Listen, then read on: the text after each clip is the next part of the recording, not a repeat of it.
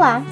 Esse é o podcast Lugar de Mulher é no Proeja também. E eu sou Elizabeth Amorim, mestranda em Educação Profissional e Tecnológica pelo ProfPT do Colégio Pedro II e apresentadora deste podcast que nasceu da minha pesquisa de mestrado sobre as mulheres que estudam ou estudaram no Proeja do Colégio Pedro II Campus Centro. Nossos encontros contarão com a participação muito especial de alguém que foi fundamental nesse processo de pesquisa. Mas vou deixar que ela mesma se apresente.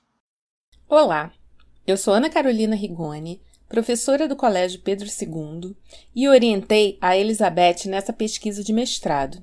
Estarei aqui, junto com ela e com vocês neste podcast, para falarmos das questões mais importantes que apareceram ao longo dessa jornada. Obrigada, Ana. Mas o que é mesmo Proeja? Bem, o Proeja é um programa nacional de educação instituído pelo governo federal em 2005 e ampliado em 2006. Por meio dele, os jovens e adultos têm a oportunidade de concluir o ensino médio aliado à formação profissional. Então, no Brasil de hoje, temos dois segmentos de educação de jovens e adultos: na educação fundamental e em nível médio técnico, que é o Proeja. E essa é a oportunidade que as nossas personagens buscaram para avançar em direção à emancipação pessoal, intelectual e financeira. Bem, essa série privilegia as histórias das mulheres e busca colaborar para a ruptura de séculos de silenciamentos que sofremos. Como já disse, esse programa surgiu a partir da minha pesquisa de mestrado, mas não só, não é mesmo, Ana? Não foi apenas um trabalho teórico, mas um compartilhamento de experiências sobre as dificuldades que nós mulheres encaramos ao longo da vida para conciliar tantos papéis que desempenhamos simultaneamente. As estudantes entrevistadas trazem um pouquinho da história de todas nós, mulheres, trabalhadoras, donas de casa, mães e muito mais. Essa série terá cinco episódios, onde contaremos histórias de vida de cinco mulheres que chegaram pro EJA do Colégio Pedro II como alunas. Elas falam de suas expectativas, de suas dificuldades, o que motiva algumas a continuar e o que faz com que outras desistam. Então, vamos embarcar nessa viagem?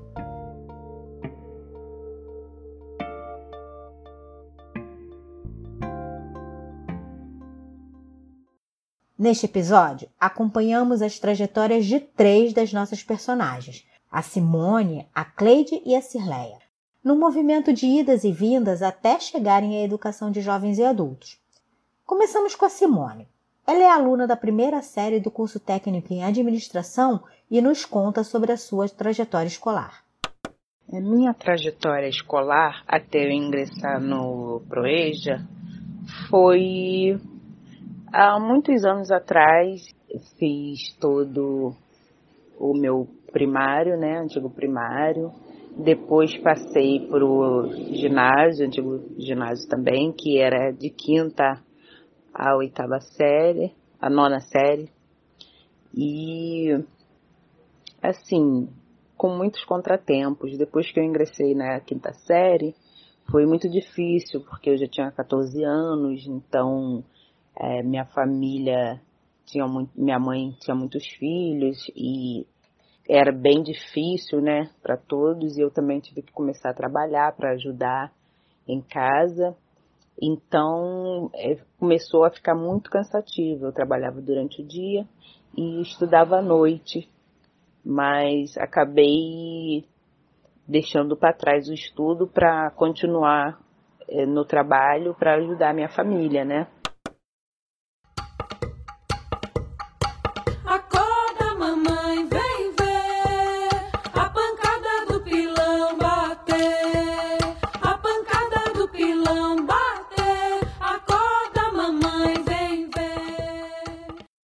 A história da Simone é similar à de muitas outras mulheres que se veem obrigadas a parar de estudar para ajudar no sustento da família. Foi o que aconteceu com uma outra aluna da primeira série do curso Assistente em Administração, quando ela teve a sua primeira filha. Vamos escutar o que a Cleide tem a dizer? A minha trajetória escolar foi até os 19 anos, né? Tive que parar, né, para poder ter a minha filha, né? Fiquei grávida, estudei isso até os três meses, depois daí eu parei na quarta série e comecei e voltei agora, né, aos 48 anos. Assim como a Cleide, muitas mulheres precisam fazer uma pausa para a maternidade. Elas acabam sem condições de conciliar a nova situação com os estudos. Além da gravidez, muitas vezes, as circunstâncias em que as famílias vivem, as dificuldades financeiras, a falta de estrutura e incentivo, o desamparo, são coisas que levam alunas e alunos do Proeja a interromperem seus estudos. Ouça um relato da Cirleia. Ela é ex-aluna do curso técnico em administração. Eu já não tinha mais a minha mãe. Onde ela trabalhava eu não, não queria continuar porque elas não queriam me deixar fazer o ensino médio, porque eu já não tinha necessidade, porque eu já sabia ler e escrever, quer dizer, eu sabia anotar um recado muito bem, e no qual não era interessante eu continuar meus estudos. Eu fiquei muito brava com isso, saí. Nesse meio tempo a minha mãe não parava em trabalho algum. Eu acabei ficando nessa casa em troca de eu estudar. Durante oito anos eu trabalhava. Então até os 18 anos eu trabalhei para ter a casa, comida e estudar.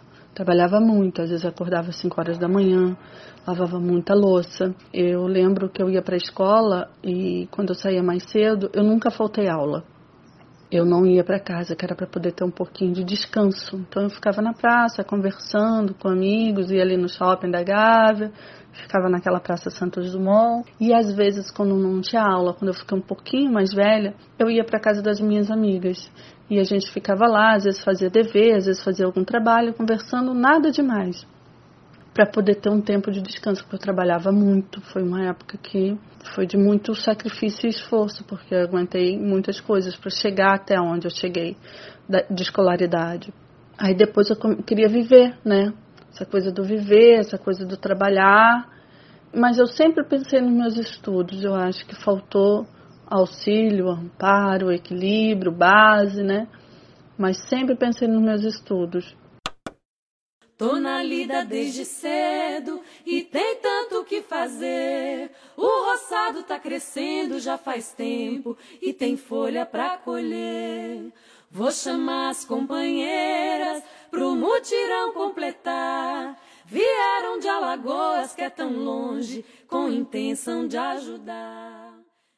Os relatos que vimos até agora refletem o que apontam outros estudos sobre o nosso tema. O que você pensa sobre isso, Ana Rigoni? Sim, Elizabeth. E também demonstram, na vida real, os dados levantados pelo IBGE através da Pesquisa Nacional por Amostra de Domicílios Contínua, a PENAD, que evidenciam um contingente enorme de brasileiros e brasileiras que não têm acesso ou são excluídos ao longo do processo de educação. Segundo uma pesquisa mais recente, feita em 2020, pouco mais de 82% dos jovens de 16 anos que estavam matriculados concluíram o ensino fundamental. E somente 69,4% dos jovens de 19 anos concluíram o ensino médio no Brasil. Se levarmos em consideração o acúmulo anual desse contingente de pessoas que ficam pelo caminho, chegamos à percepção de que todas elas são potenciais candidatas a ingressarem na educação de jovens e adultos e no PROEJA. Importante destacar que 5,4% da população brasileira com mais de 15 anos é analfabeta em números de 2020. Se usarmos o mesmo percentual sobre a população estimada para 2021, temos um exército de aproximadamente 11,5 milhões de pessoas que tiveram que interromper os estudos ou nunca nem tiveram a oportunidade de começar. É como se quase toda a população da cidade de São Paulo não soubesse ler ou escrever, ou, por algum motivo, tivesse abandonado a escola antes de concluir o ensino fundamental. Isso mesmo, Ana. E os números do Censo da Educação Básica 2020 mostram que o acesso está ainda mais difícil para essas pessoas. Em 2020, houve uma redução de 8,3% nas matrículas da educação de jovens e adultos em geral. chegando a um pouco mais de 3 milhões de matrículas. Já as matrículas do Proeja aumentaram cerca de 1% no mesmo período, mas a taxa de desistências em 2020 é de mais de 57%, conforme informações do MEC e da plataforma Nilo Peçanha.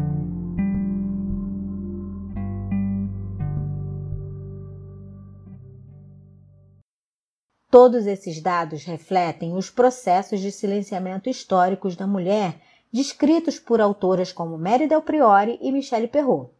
Elas nos chamam a atenção para a dificuldade da mulher entrar na escola ao longo do tempo. Em suas pesquisas, elas reconstituem a história das mulheres e demonstram que, mesmo com todas as dificuldades, as mulheres são personagens ativas da história. Essas autoras recuperam as histórias das mulheres que foram proibidas de estudar por diversos motivos. Entre esses casos estão o de mulheres que eram obrigadas a se submeter a trabalhos mal remunerados, em situação de risco, ou que muitas vezes eram exploradas violentamente como se fossem propriedades das famílias ou dos maridos. Outras intelectuais, como Chimamanda Ngozi e Bell Hooks, esclarecem e ampliam o conceito de feminismo. Elas destacam que nós, mulheres, não lutamos para sermos melhores. Lutamos para sermos igualmente reconhecidas como pessoas de direito. Nesse sentido, Bell Hooks afirma no texto O Feminismo é para todo mundo políticas arrebatadoras, publicado originalmente em 2000. Ela diz: na maioria das vezes, pensam que feminismo se trata de um bando de mulheres bravas que querem ser iguais aos homens. Essas pessoas nem pensam que feminismo tem a ver com direitos. É sobre mulheres adquirirem direitos iguais. Essas e outras autoras chamam a atenção para as construções sociais que aprisionam as mulheres em papéis fixos e, na maioria das vezes, subalternos. Como vimos nas falas da Cleide, da Cirlé e da Simone, nesse episódio, cumprimos jornadas duplas, triplas, múltiplas. Somos mulheres, mães, donas de casa, empregadas domésticas, enfermeiras, babás, professoras, administradoras, cabeleireiras, médicas, vendedoras e tantas outras funções que nos são impostas pela sociedade e pela vida, as quais nem sempre escolhemos temos que lutar pelo sustento das nossas famílias ao mesmo tempo que lutamos contra a violência de gênero e contra as injustiças sociais que assolam o povo brasileiro, mas que afetam as mulheres em maior grau.